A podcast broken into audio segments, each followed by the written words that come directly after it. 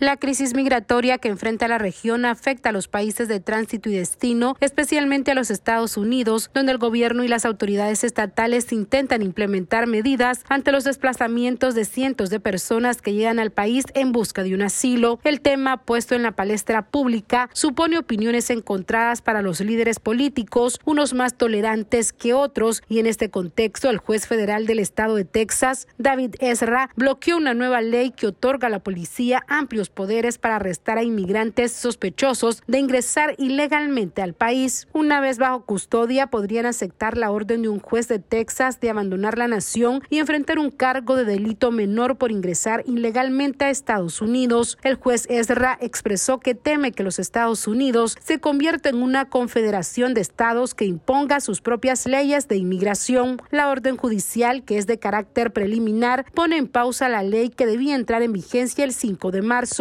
expertos en temas de inmigración apuntan a que la decisión judicial podría interpretarse como una victoria del presidente Biden sobre la aplicación de la ley de inmigración, aunque advierten que es probable que los funcionarios de Texas apelen esta decisión. En tanto, los opositores calificaron la medida de Texas como el intento más dramático por parte de un estado de controlar la inmigración desde la ley Inmigración, Procuración de Justicia y Vecindarios Seguros, implementado en 2010 por el estado de Arizona y que se consideró como el principio de la radicalización de la estrategia para abordar el fenómeno migratorio. Las tensiones se han mantenido altas entre el estado de Texas y la administración Biden, especialmente sobre quién puede patrullar la frontera y cómo debe hacerlo, mientras las autoridades estatales han tomado medidas sin precedentes, como colocar una barrera flotante en el Río Grande o alambre de púas en ciertos sectores. Esta es una actualización de la sala de redacción.